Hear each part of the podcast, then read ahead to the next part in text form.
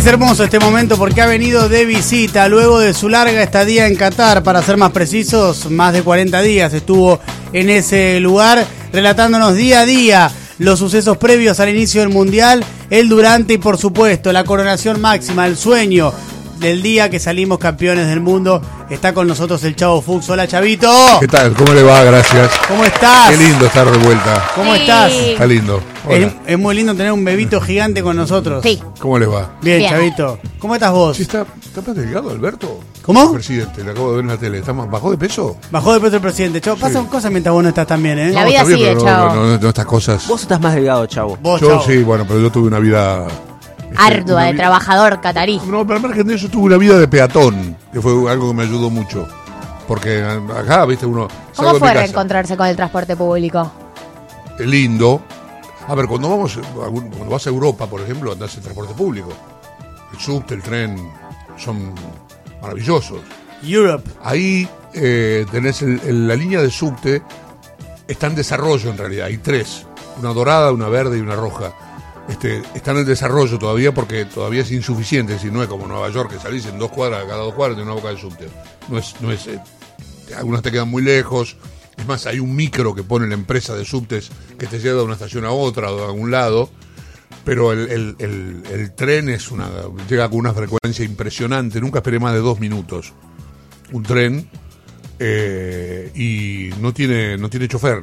Anda es el- eléctrico, anda solo. Por No eso, a Macri, explicarlo. por eso a Macri le gusta tanto Qatar porque no hay sindicato. No hay sindicato, Básicamente, los homo- si no- homosexuales están de la puerta para Si adentro. no hay trabajadores, no hay No, no andan no- presumiendo la homosexualidad. Claro. los homosexuales no andan, no andan diciendo por ahí que lo son. Claro, Escúchame, ¿cómo estás emocionalmente con haber sido campeón del mundo? No llegaste a vivir los festejos acá, los que se vivieron. Lo vi por, lo vi en directo, porque lo vi, lo vi en YouTube. Claro, pero no estabas acá No, todavía. no estaba acá, no. ¿Y cómo, cómo se vivió desde ahí? Eh, impresionado, o no asombrado porque cuando pasa algo con la selección así, y sobre todo una, había una generación que no había visto a la selección argentina ganar nada hasta el 2021, eh, era lógico que iban a explotar la calle. Pero 5 millones de personas, chavo. Una locura, Sí, una, chavo. una cantidad de gente impresionante. Digamos, a ver, no es la primera vez que ocurre, ocurrió en el 78 también, que era la primera vez que, sí, sí, te juego lo que vos quieras. Hay muchas cosas, acá parece, no, que las cosas pasaron por, no pasaron por primera vez. Sí, los millennials inventamos las movilizaciones. Pará, Claro, chavo, sociales. pará, pará, claro. pará, algunos que creen que el mundo empezó en el año 2000, ¿no? Antes, Llamemos, a, antes había Felipe, mundo. llamemos a Felipe Piña. Antes, perdón, déjame que te explique esto. Me veo en obligación de salir al cruce. Antes del 2000 había mundo, también y pasaban otras cosas. Sí. 78 acá fue una locura. Pasa que, Pero chavo. lo que pasa que había un- otro tipo de gobierno, había una, una cuestión política. Un gobierno que tenía cosas buenas y que tenía cosas malas, chavo. No, hay que decirlo. Vamos a la memoria yo completa, chavo. Voy a andar por la calle. No, porque si no, es, si no siempre lo mismo. Siempre miramos dejaba un la lado. puerta abierta, Siempre ¿no? miramos un lado de la historia. Sí. Dejaba la ¿no? puerta abierta. Siempre miramos un lado de la historia. Está bueno que vos digas lo que la gente no se anima a Y decir. si no, nadie lo dice. Menos en esta radio progresista, de verga. El 78 No, fue, Muy perdón, feo que ¿puedo- hables puedo así completar? de radio. Como que sea 27 de diciembre no noto justifica que que, hables. Galia, no sé si viste que vinieron los dos, el Chavo y Diego, de Verde Oliva. Sí. ¿Cómo corresponde? Claro. Bueno, el 78 decía. 78 eso, pero independientemente- 86. Independientemente de lo que pasó, este, lo que pasaba en el país, la gente estaba muy tomada por los medios. Los medios apuntaban, de lo único que hablaban era del mundial. Entonces la gente estaba muy obsesionada con ganar el mundial. Cuando, era una explosión en todos los barrios. Yo vivía en Bernal, me vine al obelisco en moto con un amigo. De todas maneras, también tenés que tener en cuenta que la, la cantidad de habitantes que tiene la Argentina hoy duplica Sí. A la que tenía en 1928. Lo que decíamos el otro día es que en términos nominales es la mayor manifestación de la historia argentina. Sí, sin nominales. duda, sin duda. En cantidad de gente en la calle. Eh, vos pensás que la canción del Mundial 78 decía 25 millones de argentinos jugaremos el Mundial. Ahora somos como 50. 47. Sí, bueno. Eh, Datos, acá yo no puedo no, parar. está ¿Cómo bien. estás, Diego? Eh? En el puedo parar. Solo 86, datos. el 86 yo estaba en México cuando vine acá. Este, yo vine el martes, si no recuerdo mal. Lunes llegaste, ¿viste? No, no, llegué el lunes. Basta, Diego, estás muy No, no, contreras. no, llegué el lunes porque salimos el domingo a la noche. Domingo a la noche No tomamos te el avión. rías. Él lo pones nervioso. Pero era joda, yo ni sabía No, no, El lunes, llegué el lunes, tenés razón, porque el domingo a la noche tomamos el avión. No, acá, acá yo llegué el miércoles, acá no, había- ya no había nada. Este, pero bueno, lo, lo viví muy bien, lo viví. Y en la con- cancha, con chavo, ¿cómo se vio? Contame eso, ¿cómo se vio en la cancha el momento? En la cancha fue, les voy a contar algo muy gracioso. Eh, A ver. El estadio es magnífico, con algunos defectos, por ejemplo, para llegar al nivel 7 no hay ascensor, vos tenés que caminar 7 pisos por la escalera. Pero vos estás en condiciones. Sí, sí, claro, pero no lo hice. Tomé un ascensor hasta el quinto. Eh, y después este, me perdí. Y obviamente los, los voluntarios estaban más perdidos que yo y no sabían ni dónde quedaba. Se me acerca un argentino y me dice, vení, sentate acá con nosotros. Unos asientos muy anchos y muy este, mullidos, que es la primera vez que los veo. Eran asientos para obesos. Ah, bien, ok, está Una- bien. Inclusivo. Inclusivo. Exactamente, un asiento, asientos para obesos. Eran, entraban dos personas, Do- eran dobles. Y eran muy, acol- muy acolchados. Se los habían vendido a una persona, a dos argentinos que no eran obesos. Le vendieron, se lo vendieron por separado, los dos sentados en el mismo asiento. Me sentate acá, chavo, que yo me senté ahí. Después vino un árabe o un catarí y me, me- yo me levanté como para ir. Me dijo, no, no, quédate acá, entramos todos. Y ahí Piola. me quedé viendo el partido. Lindo, Bien. chavo. Eh, ¿Cómo se? La pasé bien porque el, el- la viví con mucha euforia porque los- la gente que estaba conmigo este, explotaron un grito. Se habían, se habían vuelto a Buenos Aires después de la primera ronda y habían arrancado de nuevo para allá, para la final. Una locura, gastaron fortunas. Sí. Fortunas. El que puede, puede, ¿no? Claro, es muy caro. Eh, Ir, volver y volver. cuando tengo amigos que han ido nada más que a la primera ronda y han hecho un gran esfuerzo para quedarse hasta octavos, después se volvieron y la vieron por televisión la final. Si no es que fue todo el mundo. Pero ¿y cómo viviste el momento de la largue, por ejemplo? El, el tiempo suplementario. Yo, estuve- yo lo viví con bastante miedo. Yo tuve miedo en dos momentos en este mundial con respecto a la Argentina. Eh, tres, te diría. 64 minutos contra México. El equipo estaba muy asustado y muy parado. Eh, hasta el gol de Messi. Después de ahí el equipo ya destrabó. Después también no me gustó. Yo te- estaba muy preocupado por Países Bajos. Me Por- acuerdo. Porque, creo que se los dije. Estaba- Esos 10 minutos eh, fatídicos. al margen de eso, yo este cuando antes del partido, en un, en un equipo que me preocupaba por la selección, atacaron muy poco. Es uno de los equipos, sino el que menos le patearon el arco. Y, cada- y la, han lastimado algunas veces que la atacaron. Países Bajos fue como nada, tirándole centro y poniéndole dos tipos de de un metro noventa, dos metros. Eh, que nosotros no- defendimos bien, nos empataron. Por suerte ahí, el equipo reaccionó muy bien en el tiempo suplementario. Y curiosamente, este equipo ha derribado, ha quemado todos los libros. Lo mejor que hizo la selección en ese partido fue en el segundo tiempo suplementario, cuando más cansado estás. Que la verdad. rinconó a Holanda, Le sí. pegó un tiro en el palo, llegamos a los penales por esa cosa de la vida. Cuando vamos a los penales, yo ahí estaba seguro. Tenemos un arquero que ataja penales. Es verdad eso. Sí. Eso, este, inde- independientemente de otras virtudes que tiene, a mí me parece un arquero excepcional. Y con Francia, Con Francia tuve más miedo todavía. Sí, sí. No, con Croacia yo estaba tranquilo, les dije. Sí, que con dije. eso estábamos creo Es que todos tranquilos. Yo no estaba tranquilos. tranquila. ¿Vos no? Sa- ¿Sabes por Ok. qué estábamos tranquilos? Porque no era Brasil, primero. Sí, pero mm, me había gustado mucho el, pa- el partido que hizo Croacia contra Brasil. Segundo tiempo pudo haber perdido por fe- feo y no perdió. Pero ¿y Francia entonces? ¿Qué momento? Con Francia y cuando nos empató por, segu- por tercera vez, cuando se puso en el 3 a 3, suplementario. este, Francia tiene mejores jugadores que, que los otros equipos que habíamos enfrentado. Calidad individual. Más allá de que algunos jugaron bien, otros no, qué sé yo. Este, lo- después los partidos van para un lado para el otro. El técnico francés hizo dos cambios que para mí lo, lo mejoraron mucho, Coman y, y, y- y Camavinga. y Camavinga también. Eso- Esos dos, sobre todo, cambiaron, le complicaron mucho la vida a Molina, ¿no? En la parte defensiva. Y Otamendi se equivocó dos veces en, en todo el campeonato y fueron esos dos. La primera que termina en el penal y la segunda que es la que tapa Dibu en el minuto final del, del tiempo suplementario, que se resbala. Eh, pero Francia tiene buenos jugadores. Francia, si Francia te empata, y Francia hizo lo mismo que había hecho en los partidos anteriores. No necesitas jugar bien para hacer goles. Si Francia puede estar jugando mal, parece que lo tenés, y te emboca. Te emboca Mbappé, te emboca Giroud, te emboca Xiaomení, te emboca... cual- Sí. Tienen buenos jugadores. Pero lo increíble de la final. por eso es tuve- que- me preocupó mucho. Es que Francia es como vos decís, digamos, con Inglaterra, con Marruecos mismo. Con todos. eh, Con Polonia mismo. así. jugaba como burocráticamente. Te metía un gol y listo, y se termina el partido. Cuando la tapa Dibu, yo pensé que ahí estábamos, éramos boletas. Yo, Pero- el tipo que tenía la pelota picando, se terminó. Pero, Sí. pero, pero lo increíble es que con Argentina. Ahora, qué increíble eso, ¿no? Que nos, eh, mirá si nos clavaban en el cuarto en el minuto 120, una cosa que sí. Terrible, va a morir. No me la conté. Más Argentina no podía hacer, ¿no? Sí, pero a Si la vez. pasaba o sea, eso. hay muchísimos universos paralelos donde eso sucedió. Claro. Eh, que están sucediendo en este momento. En la mayoría. y morimos en una larga agonía. En la mayoría de los universos paralelos, eh, eso fue gol. Pero. Lo que pasa es que, a ver, si vos repasas las finales anteriores que ganamos, la del 78 a nosotros nos pegaron un tiro en el palo en el minuto 90. Bueno, y perdón, ¿Íbamos 2014. cuánto? ¿1 a 1 ahí? Uno a uno. Nosotros íbamos 1 a 0 hasta el minuto 82. Empata Holanda se venía, se venía, se venía una Holanda bastante mejor que la que enfrentamos el torneo. Se venía sin Cruyff. Se venía, se venía, se venía. Un- Argentina hace mal la jugada del offside. Queda enganchado la rosa, gol de Naninga. 1-1. 1 a 1, minuto 82. Y En el después- minuto 90, una pelota muerta, muerta. El pato duda, duda creo que creo que fue Galván el que dudó también. La toca un Willy Izquierdo que llamado Resenbrink, la pelota va picando, pega en el poste y sale hacia el medio del área. Y el que llegaba era gallego y no era un jugador holandés, sino el gol y estamos llorando lágrimas de sangre.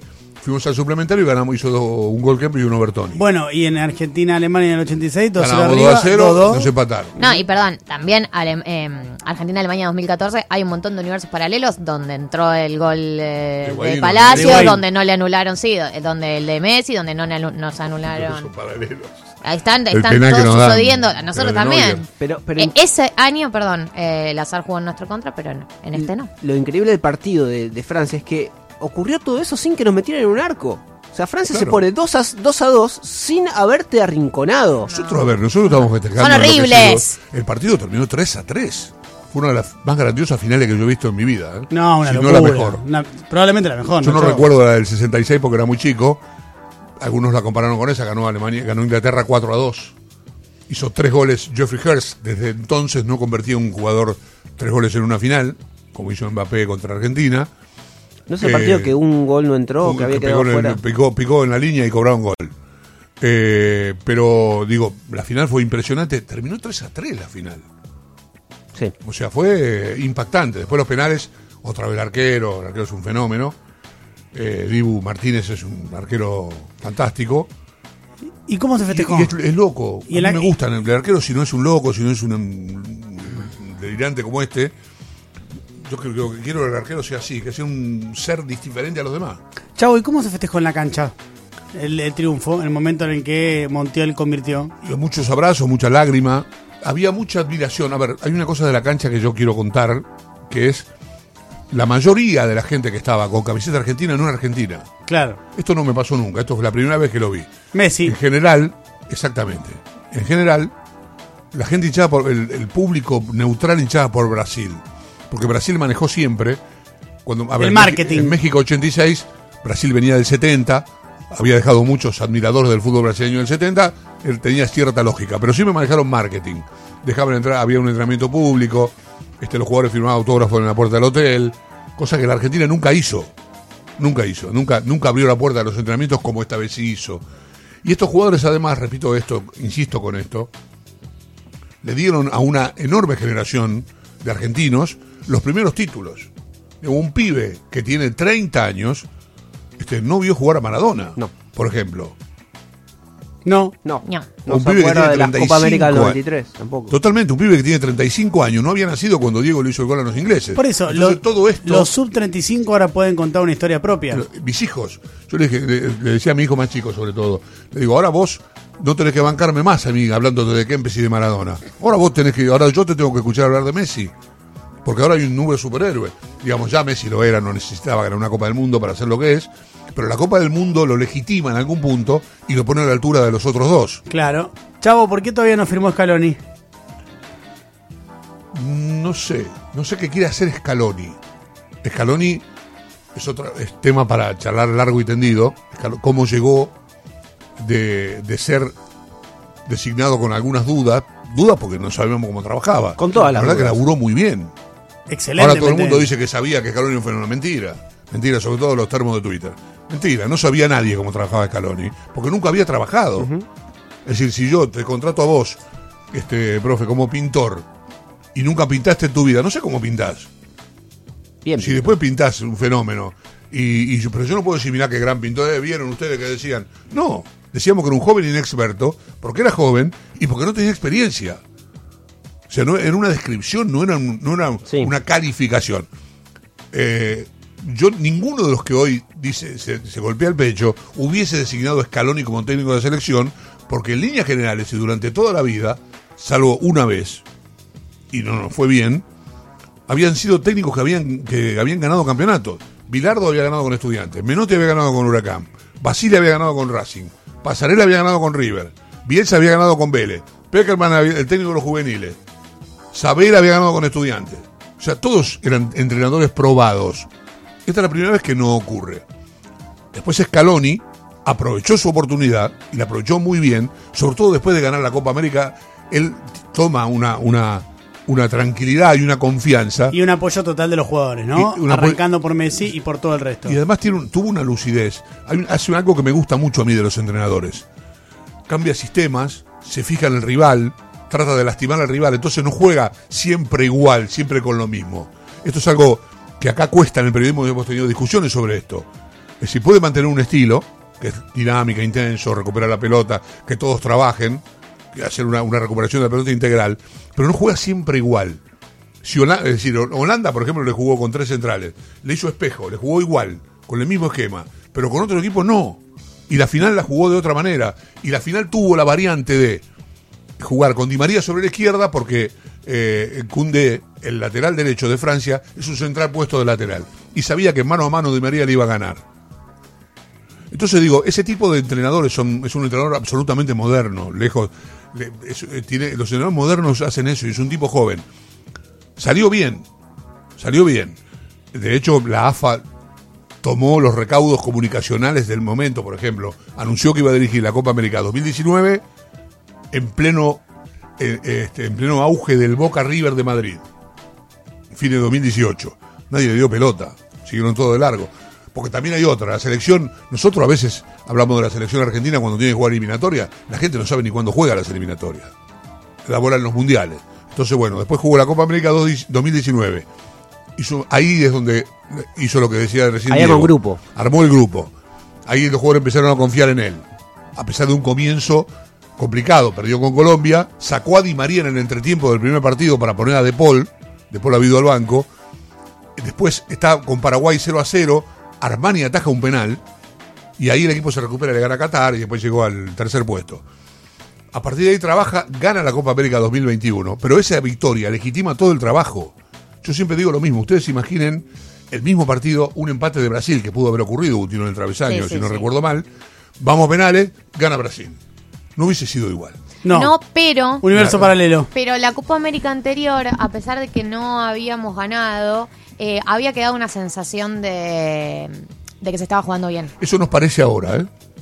Lo vi en el documental. Eso, eso, sí, a mí, a mí, yo no estoy tan de acuerdo con eso. No con, no con vos en este caso, sino con el no me lo documental. tomo personal. Podemos No, no, la ideas. gente, la gente, este, la gente es exitista. La gente va atrás de lo que ganó, esto lo dijo Bilardo hace 50 años y tiene razón. Y lo Y, no me parece mal. No me parece mal. Lo- porque los triunfos legitiman. Guardiola es Guardiola, pero Guardiola ganó 30 campeonatos. Si no es que Guardiola es un, un, un este, trovador que anda tocando el, este, el oboe y, y- y no gana nunca nada. Gana campeonato todos los años Guardiola. Claro. Digo, pero además deja su estilo, deja su escuela, este, mejora a los jugadores, hace un gran trabajo. Bueno, Scaloni ha ganado dos torneos, tres, si contamos la Copa esa que ganó con Italia, pero fuerte, fuerte ganado una Copa América y un Mundial, nada menos. Y su trabajo ha sido brillante. Bueno, Brillante. ojalá que rápidamente firme contrato. Y listo. Ojalá. No. Yo creo que no lo ha firmado. Tapia tuvo la foto, ya, ya termino con esto, hubo una foto que Tapia se sacó- sacaron, Tapia y Scaloni. Es una foto que seguramente va a pesar. Yo creo que hay alguna diferencia de dinero, básicamente. Y también creo que Scaloni está pensando a ver qué hace, porque seguramente debe tener alguna oferta de algún equipo eu- europeo importante. Se queda en la selección para mí, ¿no? Campeona del mundo. Debería es, quedarse. Es difícil irse. Claro. También por los jugadores, ¿no? Y sí, creo que sí. Chavito, ha sido un placer que hayas vuelto y que nos cuentes todo esto y la alegría de que ya compartas nuevamente con nosotros, chavo.